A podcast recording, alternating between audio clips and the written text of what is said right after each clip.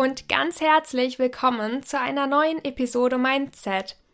Heute ist Annabel Stehl dabei. Sie ist nicht nur erfolgreich auf Instagram, führt einen YouTube-Kanal und streamt auf Twitch, sondern sie hat auch noch einen Blog und sie veröffentlicht Bücher und zwar insgesamt drei im letzten Jahr. Und zwar ist das die Away-Reihe Breakaway, Fadeaway und Runaway, die bei Lux erschienen ist, sondern auch in diesem Jahr wird sie wieder eine Trilogie veröffentlichen auch wieder bei Lux, und zwar ist das die Worlds-Reihe. Ja, und heute ist sie hier und ich stelle ihr ein paar Fragen und ich freue mich schon sehr. Herzlich willkommen. Dankeschön, dass ich da sein darf. Ich freue mich sehr und bin super gespannt. Ich freue mich auch sehr. Meine erste Frage an dich ist, mhm. was hat dich zu der Away-Reihe inspiriert? Mhm. Ähm, darf ich ein bisschen spoilern oder ist das blöd? Ich versuche spoilerfrei zu halten. Aber so, der, der Grundton der Away-Reihe, ich glaube, das ist jetzt kein zu großer Spoiler, ist ja sehr feministisch. Und ich glaube, das sind Dinge, die viele von uns so herumtreiben. Vieles davon war tatsächlich leider auch von meiner Schul- und Uni-Zeit inspiriert gar nicht mal so sehr wegen Dingen, die mir passiert sind zum Glück, sondern Dinge, die ich von Freundinnen gehört habe oder selbst miterlebt habe und so. Und ähm, ja, das war einfach was, was mich, was mich sehr begleitet hat. Und Breakaway war ja der erste Roman und war auch ursprünglich so ein bisschen als Einzelband geplant. Und dann hat sich daraus einfach immer mehr ergeben, weil ich gemerkt habe, dass es so viele Themen gibt, die damit noch gar nicht abgedeckt waren. Und ja, also inspiriert quasi einfach das, das echte Leben, in Anführungszeichen, das ich da verarbeiten wollte. Wie kamst du auf die Idee, die Trilogie in Deutschland spielen zu lassen? Weil es ja so viele New Adult Romane gibt, die einfach im Ausland spielen, vor allem in Amerika. Mhm. Mittlerweile gibt es ja viele, die auch in Deutschland spielen, ähm, was ich auch richtig cool finde oder generell in Europa. Bei mir war es so, dass ich ganz am Anfang das tatsächlich auch in Amerika geplant hatte. Es hat ursprünglich mal in Colorado, nähe Boulder, ähm, gespielt am Boulder College. Und das habe ich dann geschrieben und es standen, glaube ich, auch schon so 150 Seiten, bis ich mich dann entschieden habe, das einfach mal mit deutschem Setting zu probieren. Das war noch sehr experimentell. Und ich habe das dann umgeschrieben und dann auch aus so einem Park in Colorado dann plötzlich so die sächsische Schweiz gemacht. Und das war am Anfang so ein bisschen seltsam, weil ich das selbst nicht so kannte vom Lesen. Hat aber ganz gut gepasst und Lux war total begeistert zum Glück. Also auch nochmal Dankeschön an den Verlag an dieser Stelle, ähm, weil ich auch im Freundeskreis so rumgefragt hatte, was sie so davon halten, wenn es jetzt in Deutschland spielt. Und tatsächlich war das Feedback super gemischt. Also ein paar meinten, ja, würden sie gar nicht kaufen und nicht lesen ähm, weil es einfach zu nah ist. Und andere wiederum waren total begeistert und der Verlag und ich haben dann ähm, gesagt, wir probieren es einfach mal. Und tatsächlich war das Feedback ja super positiv so bei der Ankündigung. Es hat mich sehr beruhigt, weil ich war sehr nervös, das so zu sagen. Aber ähm, ja, kam ja, kam ja gut an zum Glück. Ich finde das auch cool, dass es so mal was anderes. Wobei, du hast recht, es spielen relativ viele Romane mittlerweile auch in Deutschland. Mhm. Und wie ist das bei den wichtigen Entscheidungen, die es so bei einer Buchveröffentlichung gibt, wie zum Beispiel dem Hörbuch? Durftest du da mitentscheiden oder hat das der Verlag entschieden? Dass es ein Hörbuch gibt, hat der Verlag entschieden, aber da beschwere ich mich gar nicht. Das stand ähm, sehr, sehr früh fest. Ich glaube, Lux, Lux vertont auch, glaube ich, alles. Also die machen ja alles super über Audio. Ich glaube, da ist, wird wirklich fast alles vertont.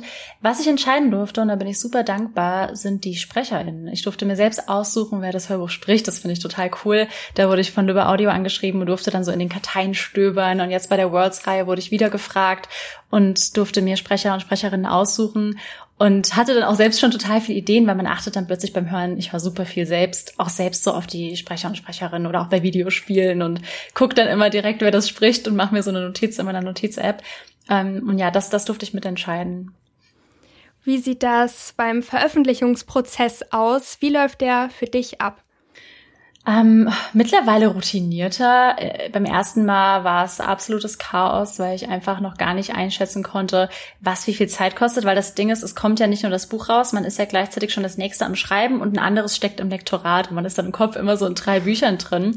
Und die Veröffentlichung war so, ich, da waren einfach so viele Erwartungen dran geknüpft, nicht mal von außen, sondern so von mir selbst. Und dann war sie irgendwie so schnell vorbei und man hat am, am Tag selbst hing man nur am Handy und hat irgendwie so alle Stories geguckt und war gar nicht so richtig aufnahmefähig.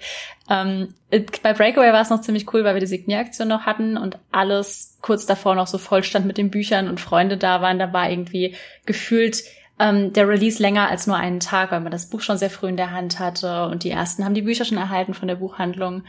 Ähm, ja, aber es ist immer Chaos und irgendwie auf eine positive Weise emotional auslaugend.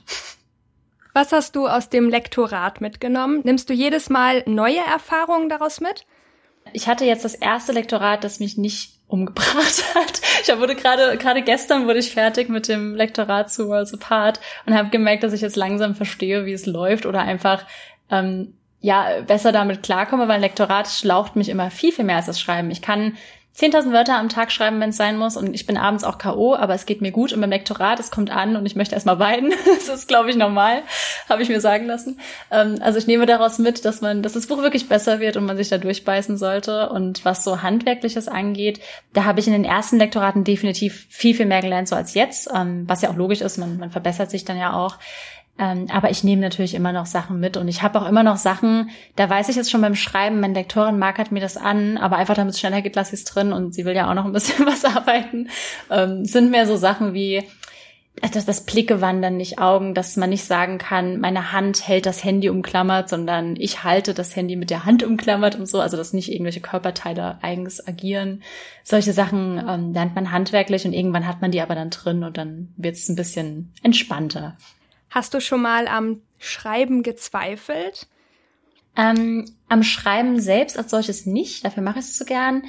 Am Veröffentlichen ja. Also ich, ich weiß noch, ich hatte witzigerweise mit Laura Kneidel, sie musste mich da sehr trösten. Ich hatte echt so eine Krise und war so, ich hätte nie die Away-Reihe rausbringen sollen. Ich glaube, das war kurzer Breakaway und ich war gerade Runaway am Schreiben, Band 3 und war so am, ich, ich weiß nicht, das war so noch ganz ungewohnt, weil es das erste Buch war und da habe ich wirklich mehr so an dem Veröffentlichen selbst gezweifelt, ob es nicht irgendwie noch zu früh war. Ich hatte auch nur, ich hatte für Runaway echt nur ein paar Wochen Zeit, weil ich mich mit dem Lektorat komplett verzettelt hatte ähm, da hatte ich echt so eine richtige Sinnkrise und war so, ich hätte mich nie selbstständig machen sollen, ich gehe wieder arbeiten, ich lasse das alles, schreibe nur noch für mich.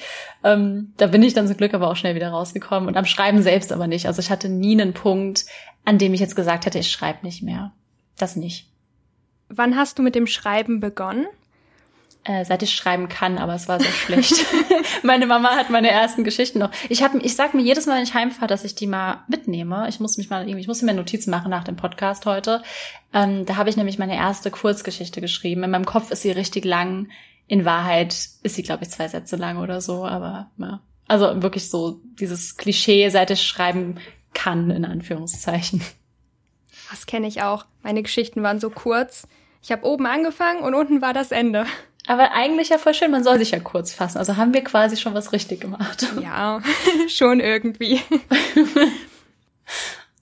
Gab es mal eine Begegnung mit einem Leser oder einer Leserin, die dir total in Erinnerung geblieben ist? So was ganz Besonderes? Ähm, leider immer nur digital. Ich habe ja das große Glück, während einer Pandemie zu veröffentlichen und habe noch keine meiner LeserInnen persönlich getroffen. Und das ärgert mich total. Ich hoffe, also Klopf auf Holz mache ich jetzt nicht, weil das Mikro sonst mit aufnimmt, ähm, dass, dass die Leipziger Buchmesse stattfindet. Ich hoffe so sehr, dass ich da lesen kann und Leute treffen kann.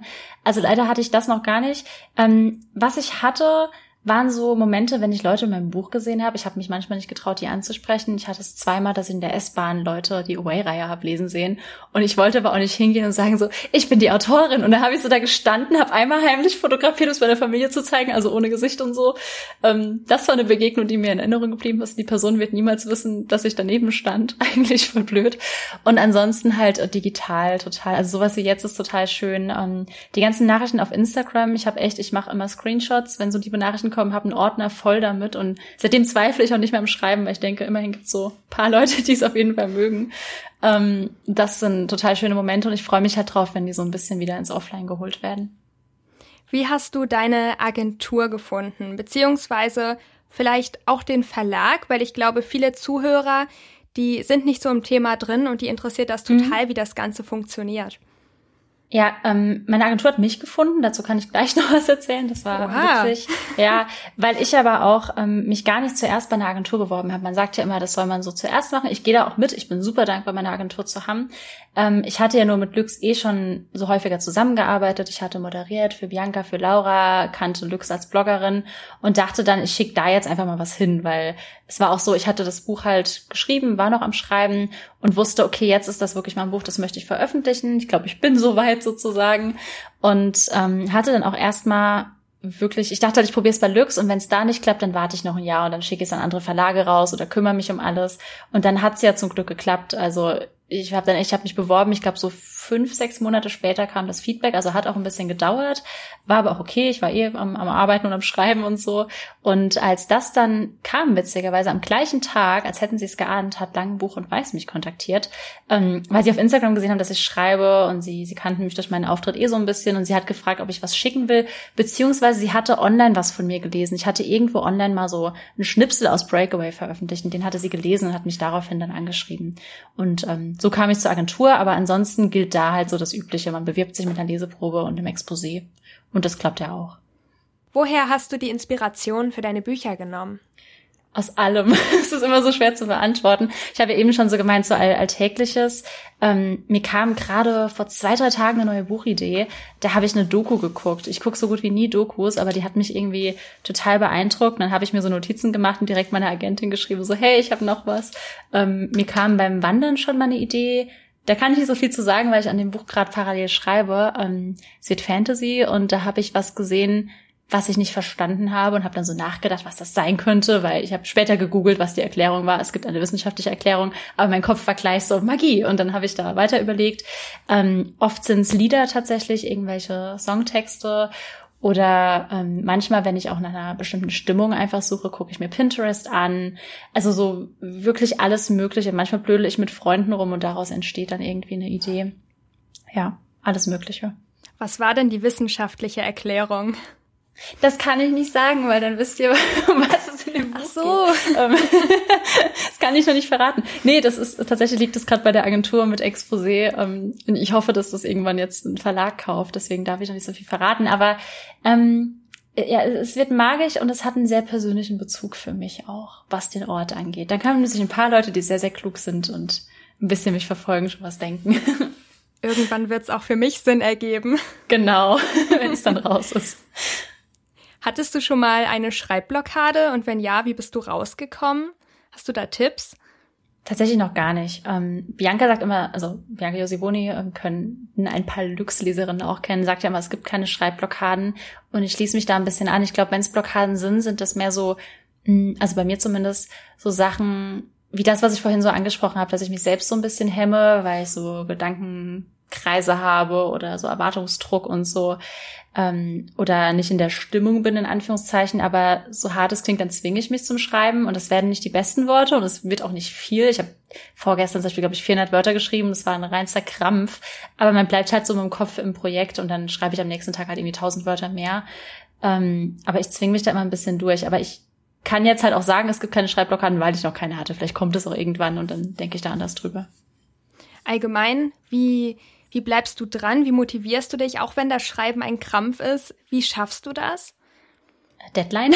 Ah. Deadline ist unheimlich motivierend. Ähm, nee, aber auch bevor ich eine Deadline hatte, musste ich es ja, musste in Anführungszeichen ist ja auch machen.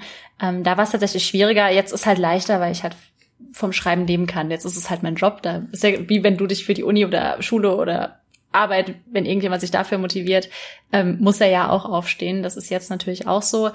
Früher war es dann so, dass ich es vor der Arbeit gemacht habe. Das war schon super ätzend, nochmal irgendwie so eine Stunde früher aufzustehen. Aber da war die Motivation halt, dass ich wirklich dachte, ich, ich will jetzt langsam veröffentlichen und nicht mehr nur für mich schreiben. Und dann reicht es halt nicht, das zu tun, was ich vorher immer gemacht habe und tausend Buchanfänge zu haben. Dann brauchst du halt ein fertiges Buch. Und das war dann so meine Motivation. Ähm, ansonsten kann ich so Schreibfreunde und Freundinnen empfehlen, dass man sich irgendwie Leute sucht, mit denen man gemeinsam schreibt oder sich Textschnipsel schickt. Wir haben zum Beispiel aktuell immer Coworking morgens, ein paar Autorenfreunde und ich ähm, treffen uns dann ab sieben Uhr morgens und schreiben. Also wir schweigen uns einfach an und schreiben zusammen und das ist irgendwie unglaublich motivierend. Und für alle, die so anfangen wollen, kann ich den NaNoWriMo empfehlen. National Novel Writing Month, der ist immer im, im November und da treffen sich einfach online ganz viele Menschen und schreiben zusammen. Das ist auch sehr hilfreich. Mit welchem deiner Buchcharaktere kannst du dich am meisten identifizieren? Ich glaube mit Kira. Und ein bisschen mit Casey, die kennt ihr aber noch nicht. Die kommt ähm, in Worlds Apart. Und warum? Bei Kira, ich glaube, das ist auch ein bisschen Wunschdenken. Sie ist sehr viel tougher als ich, aber ich glaube, weil ich ihr so sehr viel Kleinigkeiten mitgegeben habe. Ähm, es sind so, sie liebt 50er Jahre und ähm, ja, einfach so so ihre Hobbys sind sehr ähnlich zu meinen. Ähm, und so ein bisschen auch aufgrund ihrer persönlichen Geschichte. Ich habe ja vorhin schon erzählt, viel hat mich von Freunden inspiriert. Bei Fadeaway sind es auch Dinge, die mir selbst widerfahren sind. Das konnte ich echt super gut verarbeiten tatsächlich. Es hat irgendwie auch total geholfen. Und bei Casey kann ich es noch nicht sagen, weil ich dann ein bisschen spoilern würde. Das Buch kommt ja erst, oh Gott, im Sommer erst. Das dauert noch. Und mit wem kannst du dich gar nicht identifizieren? Wahrscheinlich mit meinen Antagonisten, so Christopher und so, also keine Ahnung. Irgendwelche Leute, die ich nicht mag. Ähm, ja, mit, wahrscheinlich, wahrscheinlich so mit denen. Aber ist ja auch, ich, hoffe, dass, dass das normal ist. Also mit seinen Antagonisten kann man sich in der Regel nicht so identifizieren. Und vielleicht, also ich glaube, ich habe bei allen sowas, so Punkte, mit denen ich mich identifizieren kann und Punkte, bei denen ich sehr gegensätzlich bin. Ja. Macht man das nicht auch irgendwie unterbewusst und gleichzeitig auch irgendwie absichtlich, dass man sich nicht damit identifizieren kann? Mhm. Also ich würde meinen Antagonisten ja nicht so beschreiben, to wie ich total. zum Beispiel meine beste Freundin beschreibe. Das will ich hoffen, ja. Nee, ja, das, das würde schon. einfach nicht passieren irgendwie. Ja, und ich glaube auch, was du meintest äh, mit dem, dass es nicht so ähnlich ist, aber auch wenn man Gemeinsamkeiten gibt. Ich schreibe zum Beispiel auch niemanden, der aussieht wie ich, weil ich gar nicht möchte, dass Leute denken so, oh, das bist du. Ähm, weil eh schon super viele Leute auch so fragen, also ohne zu spoilern, Band 3 und so, ach, hattest du das auch? Ist dir das auch passiert? Und ich denke so, nein, das ist ein Buch. Also nicht alles, was ich da schreibe, es ist ja nicht autobiografisch und so. Ähm, auch wenn man Leuten oder Charakteren was mitgibt, sind das ja Dinge, die man sich ausdenkt letzten Endes. Ja. Ja, da, da hatte ich auch in so ein paar Situationen, weil ich veröffentliche ja auf Wetpad. Mhm. Und manchmal ist es so, dass ich dann irgendwelche Szenen schreibe, vielleicht sind das auch mal unangenehme oder pikantere Szenen. Und dann heißt es gleich, ist dir das passiert? Und die Leute stellen sich mich dann vielleicht auch in der Situation vor ja, es ist immer manchmal so ein bisschen unangenehm. Ja, kann ich mir vorstellen. Wäre es bei mir auch, weil ich ja auch, also in NA gibt's ja auch immer Sexszenen und ja. so. Ich will nicht, dass sich da jemand mich vorstellt. Das wäre wär tatsächlich ein bisschen unangenehm, wenn meine Großeltern das nämlich lesen. Ähm, tun sie.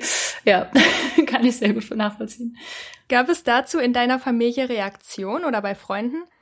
Ähm, nee, meine Mama liest das so, also nee, sie liest das eigentlich nicht, sie liest nur Krimis, sie hört sehr, sehr viel NA und sie hört auch Dinge, die mehr so in Richtung Erotik gehen. Sie ist damit total fein. Papa habe ich gesagt, liest es einfach nicht, aber er liest sowieso nicht gern.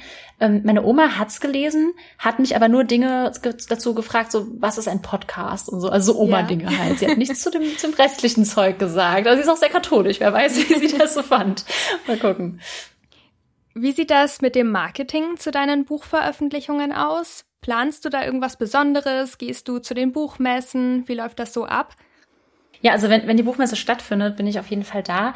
Ähm, ich habe ganz viel geplant. Man muss natürlich auch immer ein bisschen auf den Verlag warten. Und meistens ist man als Autor oder Autorin so 20 Schritte voraus, weil man ja nur sein eigenes Buch hat und das, so geht's mir immer. Ich vergesse dann immer, dass der Verlag ein paar mehr Bücher als nur meins hat und ich denke mir jetzt schon die ganze Zeit so, lasst über Marketing reden, ich bin bereit und Lux denkt sich wahrscheinlich so, ey, wir sind erst im Januar, dein Buch kommt im März, entspann dich mal.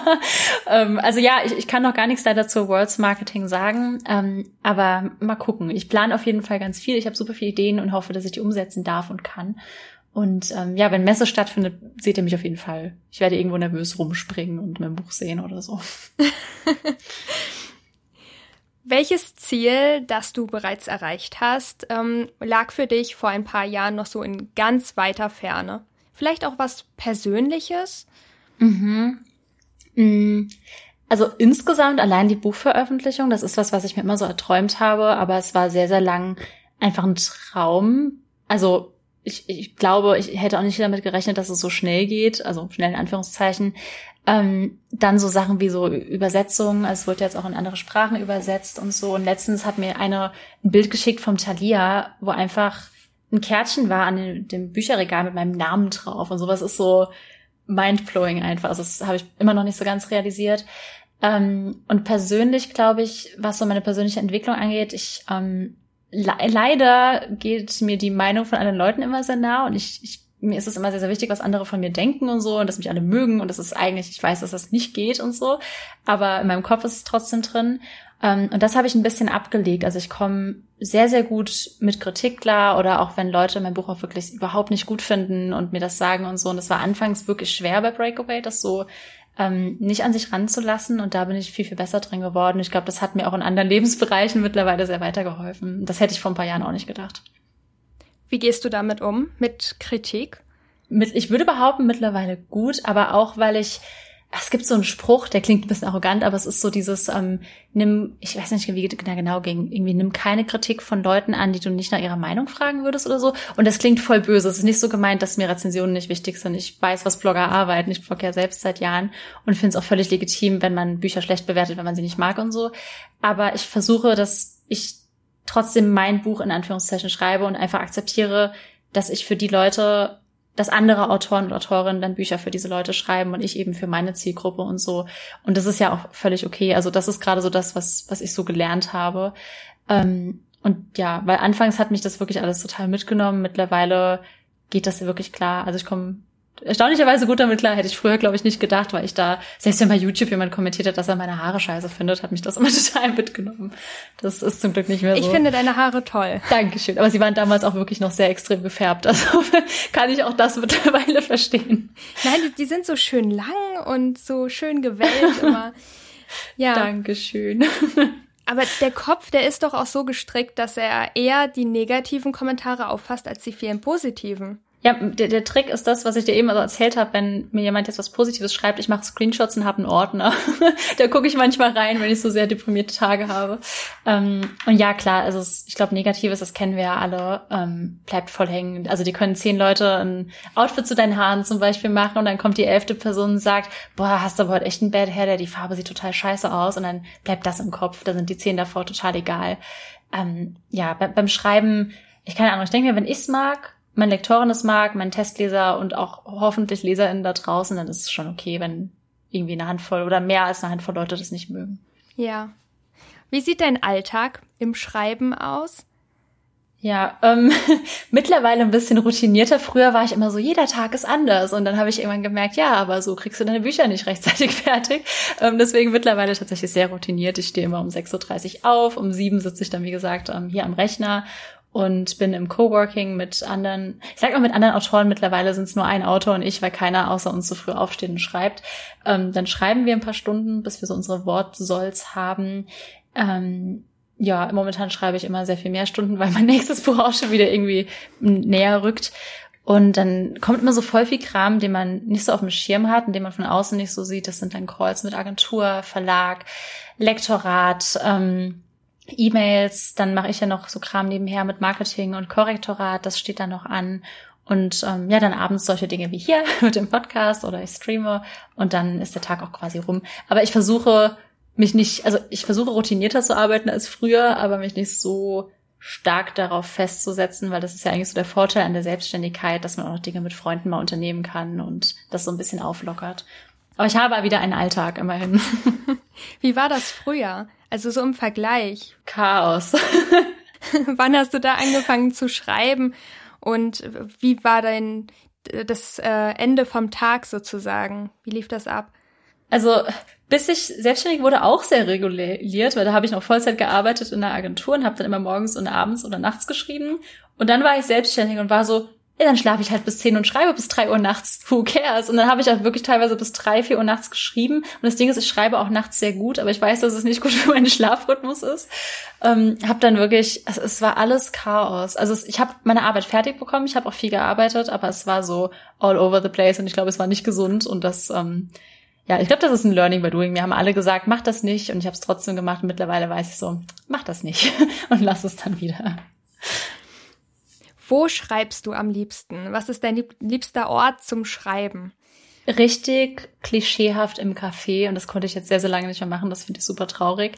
Und ansonsten ähm, tatsächlich einfach an meinem Schreibtisch. Also wenn ich daheim arbeiten muss, einfach an meinem Schreibtisch, äh, manchmal auf der Couch, aber dann kriege ich es immer so mit dem Nacken, man merkt mein Alter doch. Ähm, und ja, ansonsten, wenn es jetzt bald wieder geht, hoffentlich im Café, weil ich das wirklich total schön finde, weil ich mich da nicht so ablenken lasse irgendwie.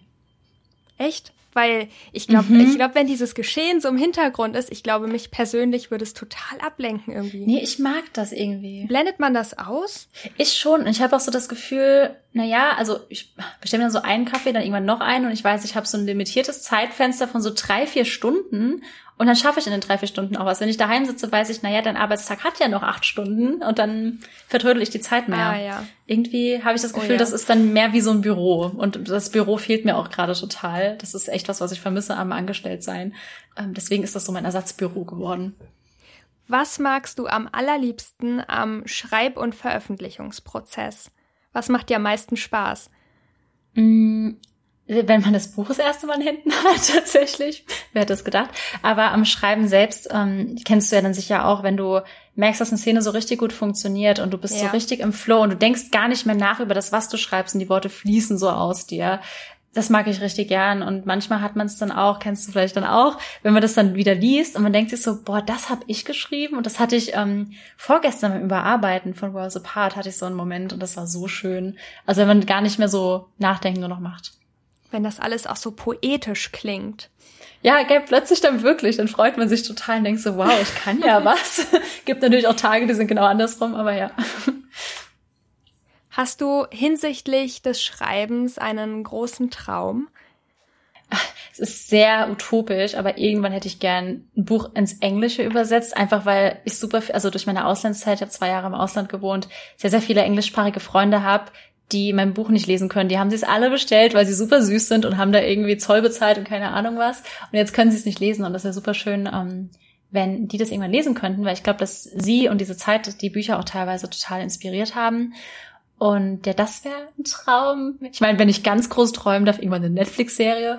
Ähm, aber wenn ich realistisch. Das wäre cool. Ja, es wäre wär super cool. Wenn ich realistisch träumen darf, dann einfach so. Das, also gerade bin ich sehr happy, wenn es einfach so weiterläuft und ähm, ich würde mich auch nicht über einen zweiten Bestseller beschweren, aber generell, wenn ich dann so, also ich kann vom Schreiben leben, aber wenn ich gut davon leben kann, wenn ich nicht so kennt kennt ja sicher jeder irgendwie von von Uni und Schulzeiten, wenn man so jeden Cent so ein bisschen umdrehen muss, damit alles klappt. Wenn das irgendwann so richtig gut läuft, wäre ich auch schon super happy, auch ohne Übersetzung, auch wenn es schon echt cool wäre. Wie war der Tag oder der Moment, als du festgestellt hast, das ist jetzt ein Spiegel-Bestseller? Den habe ich immer noch nicht gehabt. Ich werde so, berichten, wenn ich ihn hatte. Ich, ich dachte. Nee, ich habe den, den Bestseller habe ich gehabt. Ich meine, den Moment, dass ich es festgestellt habe. Den Bestseller hatte ich. Sorry, ich wollte dich jetzt nicht äh, in Verlegenheit bringen. Nee, ich hatte den, aber das war, keine Ahnung, das, es war so ein super weirder Tag und es war auch, gerade da wurde Lockdown beschlossen und ich konnte mir das auch gar nicht mehr angucken, dass es in diesem Bestsellerregal stand. Und deshalb habe ich das, glaube ich, nie so richtig realisiert, weil ich habe nur von Lux ähm, diesen, diesen Screenshot geschickt bekommen von der Spiegelseite und so, also Spiegel-Bestseller-Seite und konnte es mir aber nie angucken. Und ich glaube, deshalb habe ich das bis heute gar nicht begriffen, irgendwie. Also ich lese das dann immer und denke so, oh cool, das bin ja ich und irgendwie ist es noch nicht angekommen. Ähm, mal schauen, ja irgendwann, wenn ich es dann vielleicht wirklich mal im, im, ja nochmal schaffe und das auch im Regal besuchen kann, irgendwie brauche ich immer so Momente, um das zu verarbeiten, dann kommt es vielleicht an. In deiner neuen Reihe, in der Worlds-Reihe, die dieses Jahr erscheint, mhm. geht es ja um Influencer, um YouTuber und auch um eine PR-Agentur. Was hat dich dazu inspiriert? Wahrscheinlich auch wieder das Leben. das Leben. äh, nee, tatsächlich auch das, die Away-Reihe meinte ich ja gerade, waren so viele schwerere Themen drin. Ich wollte was Leichtes schreiben. Dachte so, jetzt mache ich mal was, just for fun. Dann habe ich angefangen zu schreiben und habe gemerkt, hey, es hat schon wieder irgendwie super traurige Themen drin. Keine Ahnung warum. Ähm, tatsächlich war das so die Motivation. Ich wollte ähm, das mit den, den beiden YouTubern, also Fiona und Damien, Band 1, war zuerst in meinem Kopf, weil ich so eine Szene hatte, im Kopf, die hat es jetzt auch ins Buch geschafft, wo die beiden auf einem Panel sitzen und sich total anfeinden und so und eigentlich total gegen, gegeneinander arbeiten. Und er diffamiert sie so. Und das ist so ein bisschen Enemies to Lovers. Und so auf sowas hatte ich total Lust. Ähm, Band 2 kam dann auch super schnell, da geht's ums Backen, das ist auch was, was ich total liebe, ich back super gern. Band 3, du hast ja gerade gemeint PR-Agentur, habe ich vor kurzem nochmal geändert, das ist jetzt eine Literaturagentur. Und es ist entstanden, weil einer auf Instagram mir geschrieben hat, boah, wie cool, endlich mal ein Buch, das in der Literaturagentur spielt. Und sie hat sich einfach nur verlesen und ich wollte sie erst korrigieren, dann war ich so, vielleicht korrigiere ich sie nicht und ändere einfach die Klappentext. Und ähm, Lux hat es dann zum Glück noch ändern können. Und jetzt spielt es in der Literaturagentur, was total cool ist, weil ja Bücher und so lieben wir ja alle. Ähm, aber ich glaube, das ist ein bisschen beeinflusst gewesen von meinem Agenturleben. Ich habe ja selbst über ein Jahr in der Agentur gearbeitet und wollte das dann erst aufgreifen, aber habe noch mehr Lust jetzt auf Literaturagentur. Und die Reihe spielt ja in London, ähm, was meine absolute Lieblingsstadt ist. Und jetzt im April ziehe ich auch für einen Monat nach London und gehe die ganzen Orte besuchen, gucke, ob ich alles richtig beschrieben habe und so. Freue ich mich auch schon echt drauf. Oha, das klingt toll. Ja. Du hast gesagt, du hast in einer Agentur gearbeitet. Meinst du eine mhm. PR-Agentur oder eine Literaturagentur? Äh, Marketingagentur, Online-Marketing, also ein bisschen Richtung PR. Mhm. Genau. Ach so, weil bei Literaturagentur hätte ich dir jetzt gleich noch mal ein paar Fragen gestellt. nee, ich habe im Verlag kurz gearbeitet, aber Literaturagentur tatsächlich noch nicht. Da habe ich nur den Blick von außen. Aber ich werde auch einfach meine Agentin nerven mit allen Fragen zum Buch. Wie war das, ähm, als du im Verlag gearbeitet hast? Was hast du gemacht? Kannst du davon was erzählen? Ja, klar. Ähm, ich habe als Praktikantin angefangen. Das war während meines Masters und habe erst ähm, im Marketing angefangen und dann später noch Freelance gearbeitet. Es waren überwiegend Marketing-Sachen. Man hat immer so ein bisschen Blick ins Lektorat auch bekommen, aber tatsächlich war Marketing so mein Steckenpferd. Ich habe ja auch später dann in der Marketingagentur gearbeitet, weil ich halt dieses kreative Arbeiten liebe und durfte mir dann zu zu Büchern und ähm, Autoren Aktionen ausdenken, habe sehr viel mit Influencern zusammengearbeitet, ähm, Buchrelease-Partys organisiert, ähm, die Autoren, die da waren, halt irgendwie auf Social Media vertreten, die kamen dann für Interviews und sowas und ähm, viel mit der Presse gearbeitet. Das waren so die, die Aufgabenbereiche, hat super viel Spaß gemacht. Gibt es ähm, ein besonderes Marketing zu einem Buch oder für einen Autor, wo du mitgeholfen hast oder dass du sogar komplett ähm, erstellt hast, sozusagen, von dem du erzählen darfst? Mhm. Oder darfst du das gar nicht sagen? Ja, bestimmt. Oh, Ach doch, ich glaube, also wissen ja, denke ich, eh alle. Ich habe, ähm, also ich habe bei Edenbooks gearbeitet, das war in Berlin, die machen sehr viel so in die Richtung ähm, Non-Fiction, mhm. also was ganz anderes, als ich schreibe, was aber auch cool war. Und ich habe zum, zum Bücherboot was gemacht, was witzigerweise jetzt in meinem Buch vorkommt, fällt mir gerade auf, das Bücherboot. Ähm, das ist eine Frau in London, die hat ähm, ein, ein Boot gekauft und das zur Buchhandlung umgebaut. Und da kann man hingehen und Bücher kaufen. Also total cool, das schwimmt so auf der Themse und man kann das besuchen. Und die hat ein Buch bei uns veröffentlicht und dazu habe ich das Marketing gemacht und da habe ich Bloggerboxen vorbereitet. Und das hat wahnsinnig viel Spaß gemacht, weil ich das damals noch als Praktikantin sogar machen durfte. Und habe dann so alles zusammengesucht, was so an, an Merchandise auch in diese Bloggerboxen kann. Und habe dann auch die ganze Zeit überlegt, was würde ich mir wünschen? Und durfte da halt ganz viel zu machen und die Duffly Books Leserunde betreuen und so. Und das war halt super cool. Also gerade als Praktikantin, wenn du gerade erst anfängst, hat es echt viel Spaß gemacht. Und dann als Freelancerin habe ich für Betty Taube, die hat bei James Next Topmodel damals mitgemacht, ähm, den Instagram-Kanal betreut und das, das Buch und die Influencer und alles. Wow, das ist ganz schön viel. Ja, es hat auch echt Spaß gemacht. Also ich kann jedem, der in die Verlagsbranche will, nur empfehlen, macht Praktika. Ihr lernt so viel und es, es eröffnet euch echt den Weg. Also ich habe danach auch ähm, ein Volontariat angeboten bekommen das ich erst annehmen wollte, dann leider doch nicht konnte, in Anführungszeichen, weil ich in Irland geblieben bin, aber sonst hätte ich das auch gemacht. Kann ich nur empfehlen. Wie war es in Irland? Schön. nee, es war, es war super schön. Also ich bin ja aus, aus Gründen dann auch da geblieben und habe mich gegen das Volo entschieden, was rückblickend, also rückblickend war es gut, aber eigentlich von außen betrachtet auch ziemlich doof war, weil dann hat man so den Schritt in die Buchbranche und das, das ist ja das, was ich immer wollte. Ähm, aber Irland war, war wirklich klasse habe einfach, ich bin sehr viel selbstbewusster geworden, sehr viel eigenständiger und ähm, ja, habe hab wirklich Freunde gefunden, mit denen ich bis heute Kontakt habe, wenn auch wenn die jetzt in Amerika leben, ähm, weil tatsächlich unser Wohnheim nur voller internationaler Studierender war. Also ich hatte sehr, sehr viel Kontakt so zu Leuten aus aller Welt und ich freue mich, wenn man wieder reisen kann, ich die auch alle dann besuchen kann und die mich besuchen können. Es wird auch sehr schön. Wird es mal ein Buch geben, was in Irland spielt? Vielleicht.